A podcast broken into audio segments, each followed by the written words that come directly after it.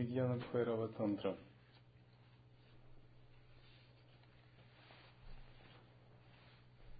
Вигьяна Бхайрава Тантра – это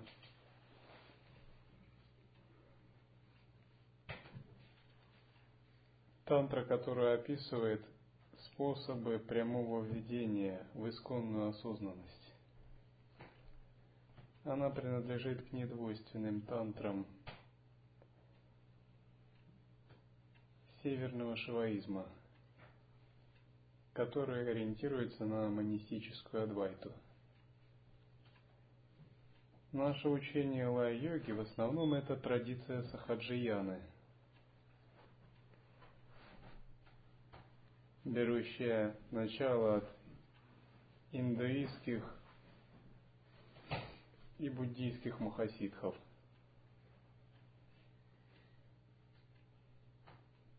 Сахая-йогины, практикующие путь сахаджаяны, в основном уделяли значение принципу осознавания.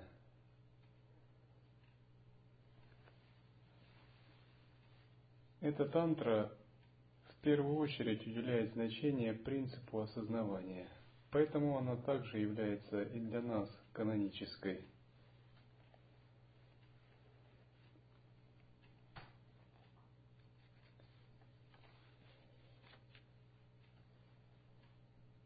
Когда здесь описываются различные методы, это не означает, что мы их практикуем постоянно.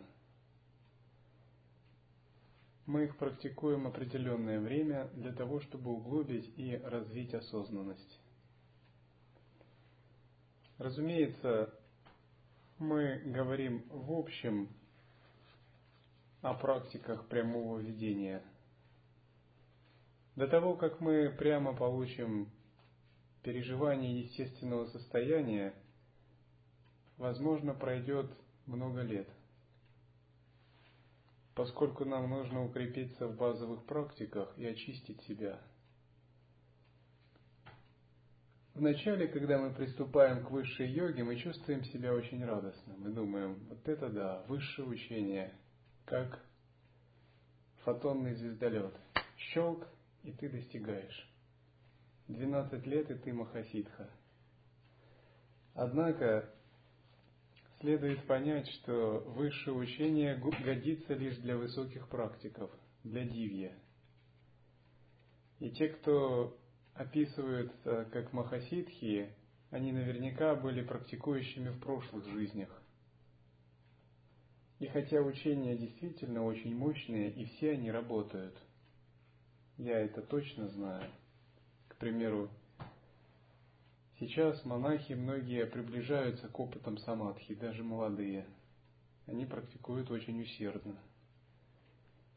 Некоторые из них даже не выходят на перерыв, а практикуют всю сессию от утреннего до вечернего просада, сидя. Благодаря этому получают огромное множество опытов ясности,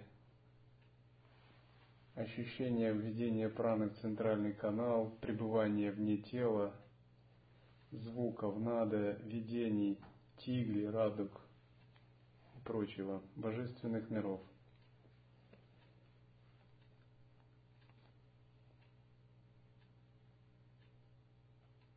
Однако, чтобы практиковать высокие практики, мы должны быть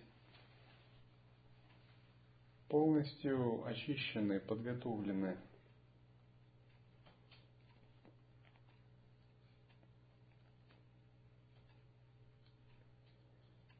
Поэтому даже когда мы говорим о высоких учениях, мы делаем оговорку, что параллельно с ними мы практикуем базовые практики и накопление заслуг.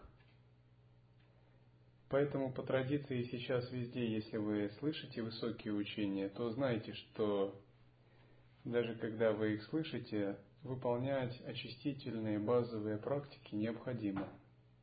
Хотя бы минимум несколько лет Тогда они по-настоящему работают.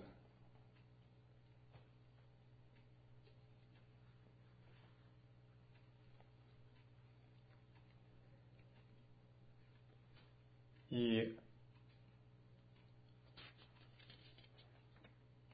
когда мы применяем эти высокие методы, эти высокие методы быстро вымывают из нас кармы. Они обнажают всю нашу внутреннюю сущность. То, что мы раньше не видели, и то, что было скрыто. Одна монахиня говорит, теперь я знаю, кто я. Не такая уж я и хорошая, чистая. Во мне столько всего еще, и оно выходит. Если бы не наставление, то ум просто приходит в замешательство, ведь оно выходит с утра до вечера. Только успевает слеживать и наблюдать. Непрерывно самоосвобождать. Методы быстро проявляют нашу карму, и плохую, и хорошую. Методы, они индифферентные. Это как средство. Тогда все накопленные нами ранее впечатления, они выходят. И здесь уже все зависит от твоей способности к осознаванию, справишься ты или нет. Если справишься, ты сделаешь быстрый рывок. Если не справишься, тебе придется начинать сначала накапливать заслуги и продолжать очищение.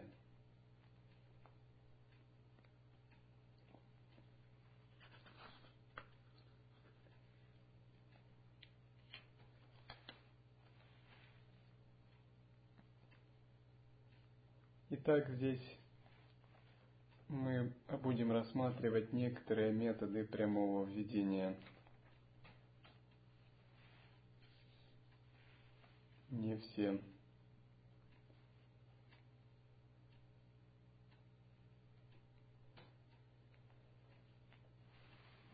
Отвори двери чувств, почувствуй даже ползание муравья. Тогда придет это.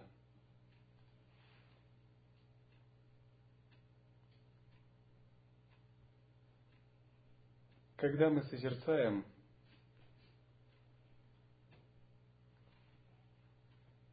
Наше сознание обнажено, наши чувства распахнуты. Это означает, что слух, зрение, вкус, обоняние, осязание – все включено в созерцание и неотделимо от него.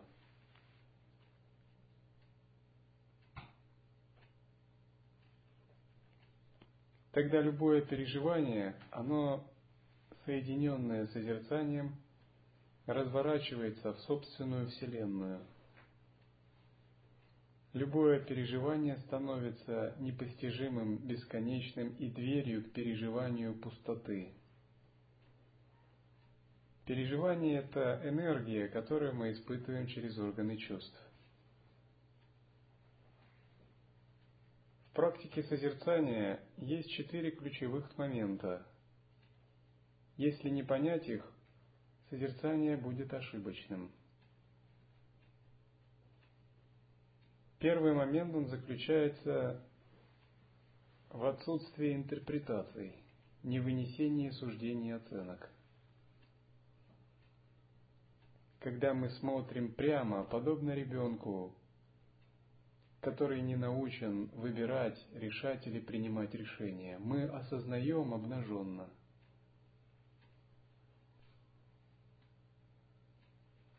Второй момент заключается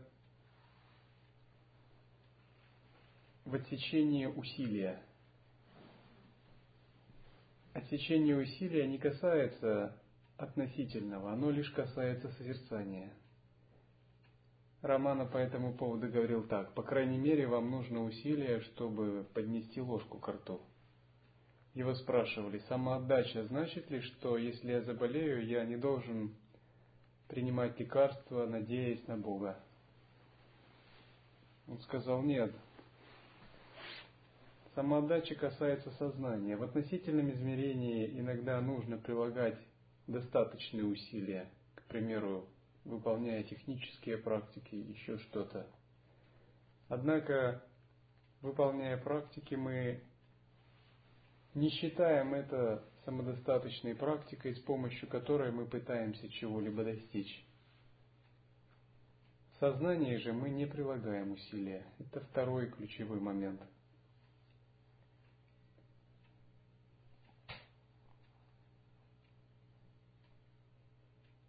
Третий ключевой момент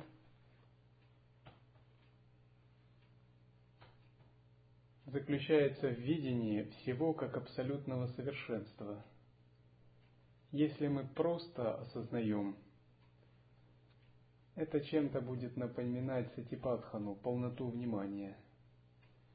Это может быть такое ясное, но как бы безрадостное состояние. Вы осознаете, но у вас нет признания абсолютности того, что вы осознаете.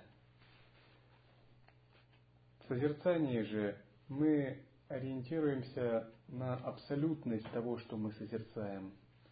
Сарве Вабрахман, все есть Бог.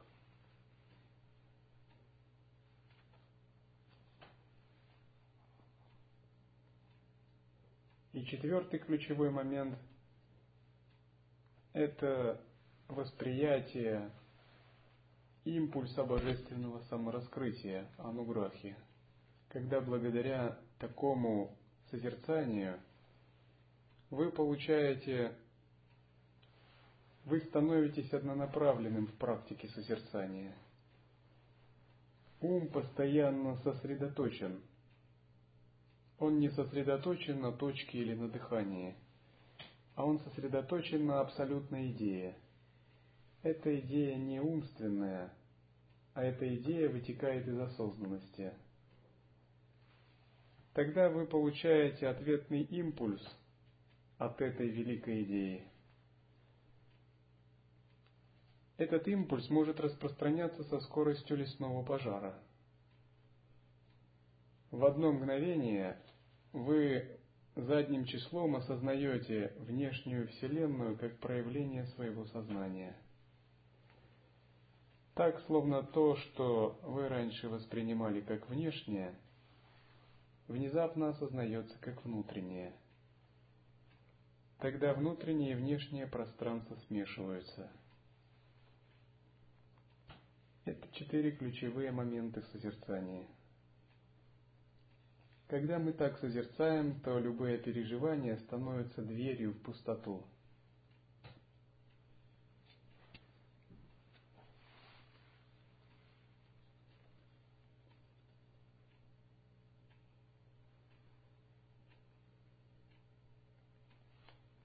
Следующая шлока.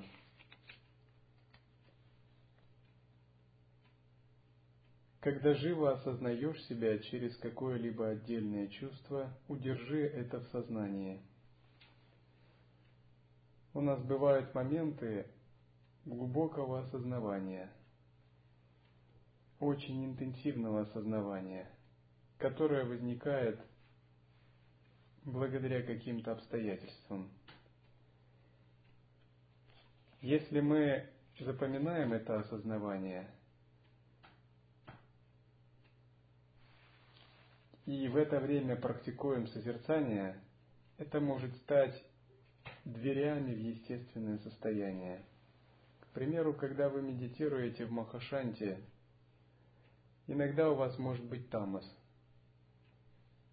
Если вы не понимаете способов устранения расплывания и возбужденности, и у вас нет бдительности и проверки себя каждые три секунды в Махашанте, то ваша медитация, скорее всего, это постоянная или расплывание, или возбужденность. Один из способов преодоления расплывания – это вспоминать моменты ясного осознавания, которые вы переживали в своей жизни – к примеру, вы пребываете в пустотной медитации, и у вас наступает затухание, тамас. Тогда вы вспоминаете, когда вы переживали какие-то очень яркие впечатления в мирской жизни, где угодно. Но не буквально все визуализируете, а вспоминаете саму ясность, которая в это время была. И вызываете воспоминания об этом, и ваша медитация усиливается называется извлечь переживания из каналов.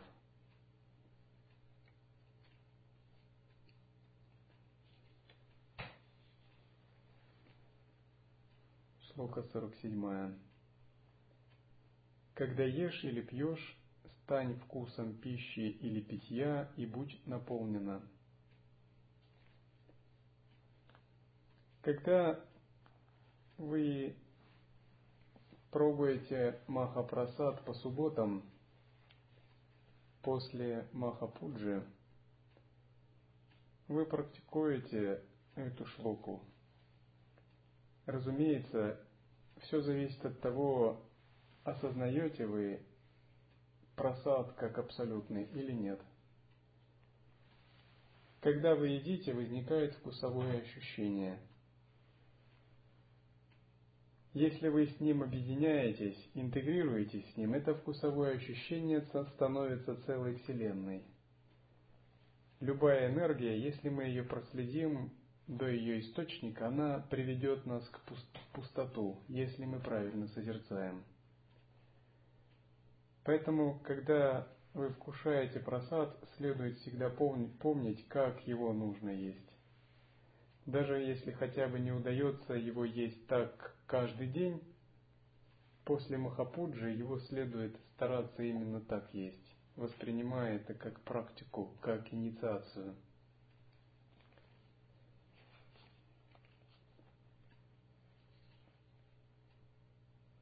Шлока 52 будучи разгневанной, ляг, словно мертвая, останься так неподвижно.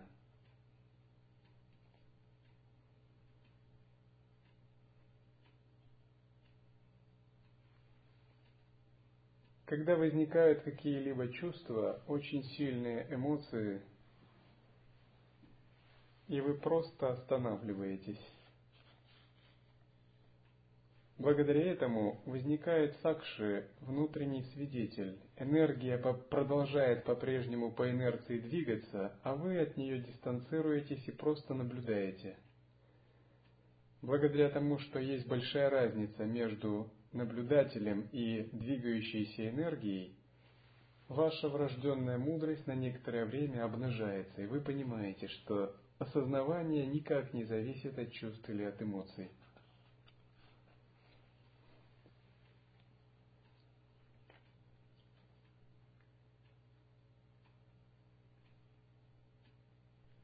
Шлока 55.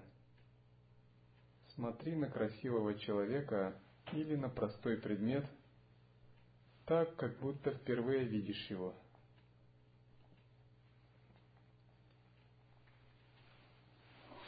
Обычно наш ум жестко схвачен логикой, прошлым опытом. Благодаря этому на каждый предмет мы уже имеем сформированное мнение – Стоит нам бросить взгляд, мы уже точно знаем, это так, а это так. Когда наш ум переполнен такими вещами, у нас нет никакого пространства для пустоты. Если вы проанализируете, вы обнаружите, что ум очень сильно схвачен старыми представлениями. А мы должны привести свой ум к полной свободе.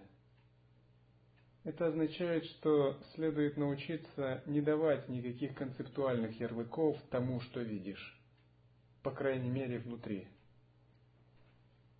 Ну, допустим, если вам показать сейчас что-либо приятное, у вас возникнет приятное ощущение.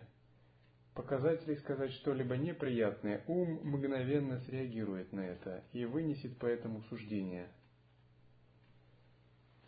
но полная свобода означает состояние единого вкуса или сома раса. Когда увидев приятное или неприятное, мы его не интерпретируем, а видим как проявление божественного. Почему мы не можем видеть реальность как проявление божественного? Святые говорят, все есть Бог. А мы говорим, нет, вот это скверная вещь, это плохо, это мне не нравится, это не Бог, это вообще кошмар какой-то. Бог где-то очень далеко, в будущем, в самадхи, э, святых. Я не знаю, где Бог. В священных писаниях пишут что-либо, но я это не могу пережить. Почему я этого не могу пережить? мне мешают мои собственные рога. Это моя интерпретация реальности, привычная. Жесткая тенденция ума выносить однозначные суждения оценки реальности, то или это. Это так, это так.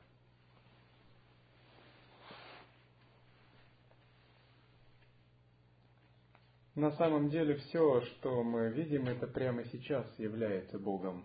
Это божественно, это абсолют.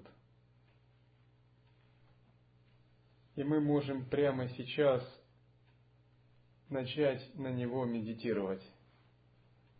Мы можем двумя способами смотреть на книгу. Первый способ – думать, это книга, включать все свои знания книги и мыслить о ней обычным образом –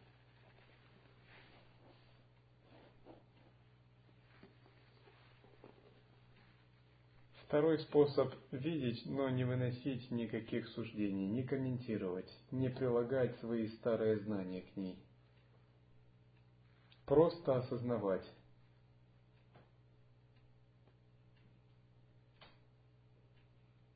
Когда вы так осознаете, внезапно вы чувствуете, что стены из ума, прослойки между вами и книгой больше нет –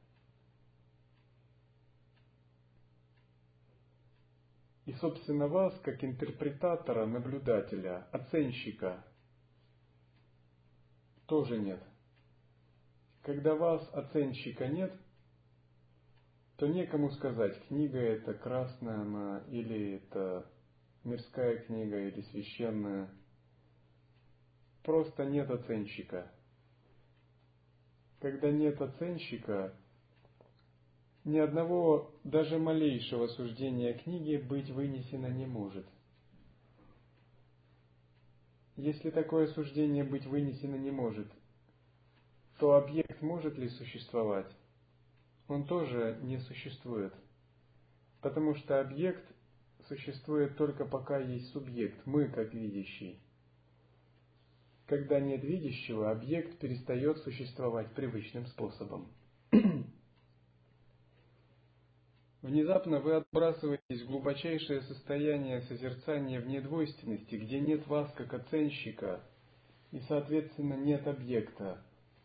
И вы видите, что ваша привязанность, страдание или ненависть к объекту ушла. Сам объект перестает существовать привычным способом. Есть нечто, и оно неописуемо, оно абсолютно – Внезапно вы отбрасываетесь к своему внутреннему центру. Созерцание происходит без созерцателя. Нет ни субъекта, ни объекта. Вы смотрите словно впервые на него.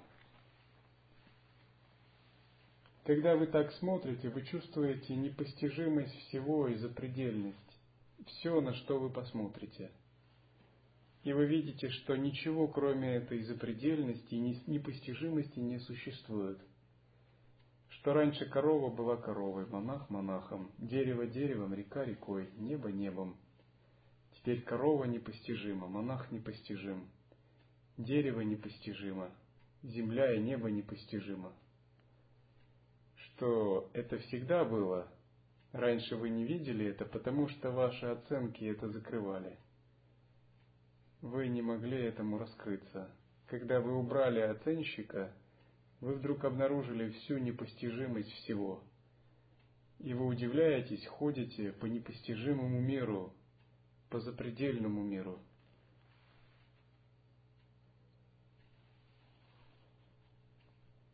Когда вы так осознаете, внезапно к вам приходит прозрение. Вот что означает «все есть Брахман».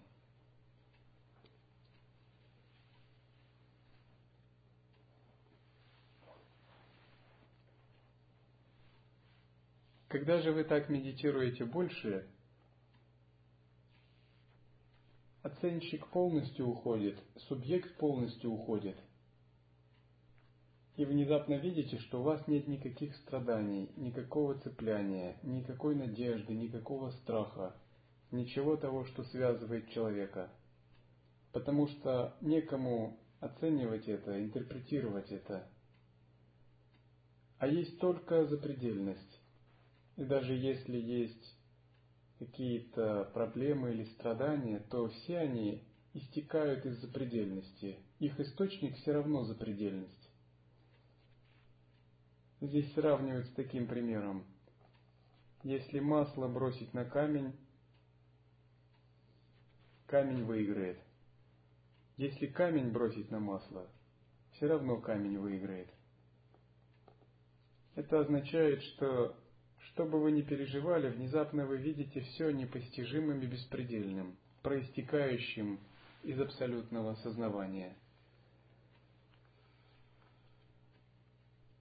Внезапно вы видите, что ваши привязанности исчезли. Они проистекают из непостижимого и запредельного. Сами по себе они не существуют –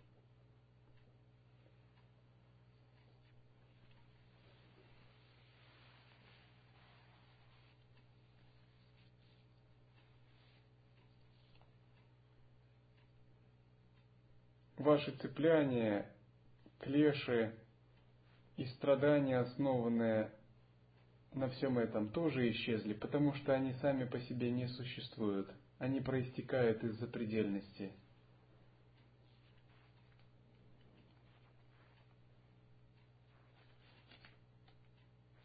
Тогда все, что остается, это непрерывно созерцать такую непостижимость и запредельность.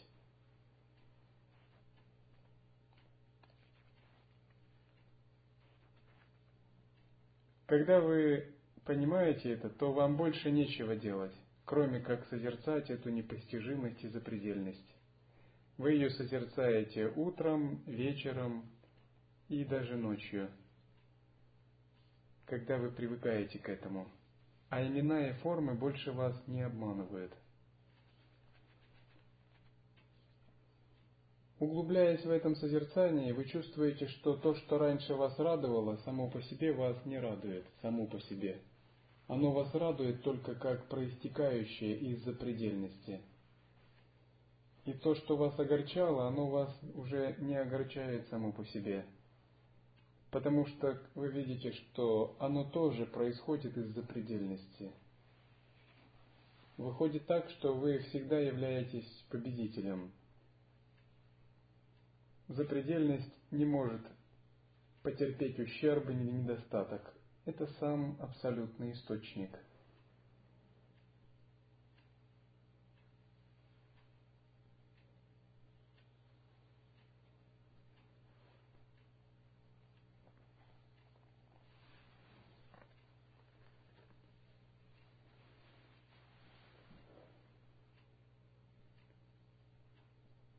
Когда вы понимаете это, вы танцуете и пляшете 24 часа в сутки. Вы больше не ходите с такими лицами. Вы переживаете величайшую радость. Вам все равно, что есть, вам все равно, что скажут о вас другие, вам все равно, есть ли у вас мама, папа, дав, далеко вы, давно вы их видели или нет. Есть ли у вас желание, нет ли у вас желаний. Страдает ли ваше тело, или оно наслаждается? Едите ли вы вкусный просад два раза в день или один раз через день? Это все несущественно. Отдыхаете ли вы или тяжело работаете? Зима или э, солнце и лето? Все это не имеет значения. Даже не имеет значения, махасидха вы либо у вас нет никаких великих способностей, которыми можно было бы удивлять других. Потому что в этой безграничной запредельности все освобождено, все абсолютно и все совершенно. Даже, даже если бы потряслась большая Вселенная и открылись бы перед вами семь адов, вы бы узнали их как неотличные от великого совершенства этой запредельности и не испугались бы пойти воды. Это такое блаженство. Пару жизней там поиграть, спасая других. Именно это великий запредельный взгляд. Люди низких способностей стремятся на небеса, в чистые земли при перерождении, и это правильно. Однако, когда вы открыли один вкус и эту величайшую запредельность, что небеса, что ад – это поле для ваших игр. Поэтому такой йогин, он не потеряет своей осознанности и распознает даже страдания в адах как проявление игры яростных божеств. Одного учителя спросили, он уже был стар, где вы собираетесь переродиться? Он сказал, я молюсь, чтобы переродиться в аду, чтобы спасать там живых существ. Разумеется, переродиться в аду не для того, чтобы страдать там. Когда у вас есть единый вкус, вы не страдаете нигде.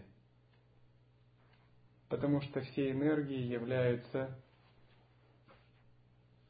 проявлением игры этой запредельности –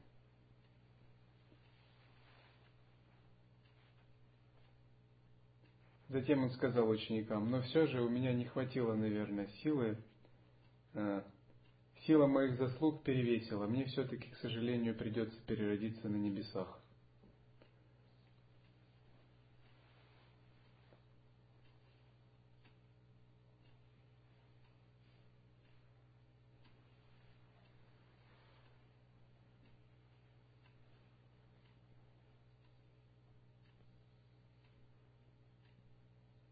Для того, чтобы иметь такое сознание, вы должны полностью избавиться от такой неясности, замутненности в созерцании, быть способным все интегрировать, все объединить с созерцанием. Что такое ады? Это наш гнев, который мы не понимаем, что он неотделим от присутствия – или наши страдания, которые мы не можем интегрировать в мандалу осознанности, которые сбивают нашу ясность и заставляют их признать. Это нижние миры, это клеши, которые мы не распознали. На самом деле все энергии, все эмоции и клеши – это свет, но неузнанный который влияет на сознание и заставляет сознание подпасть под их энергию. Когда же мы признаем идею абсолютного совершенства и неуклонно держимся созерцания, у нас есть великая вера в это совершенство.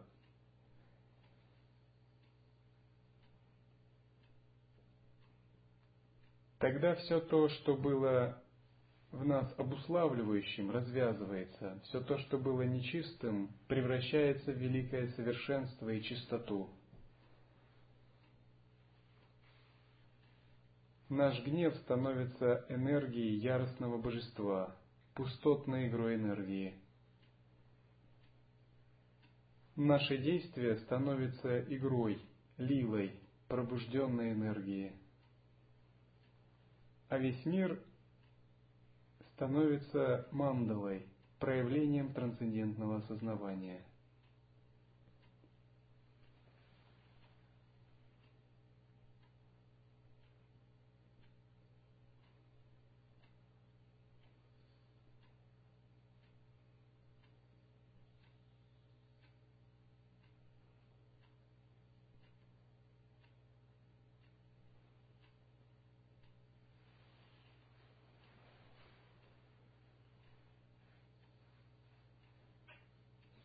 う、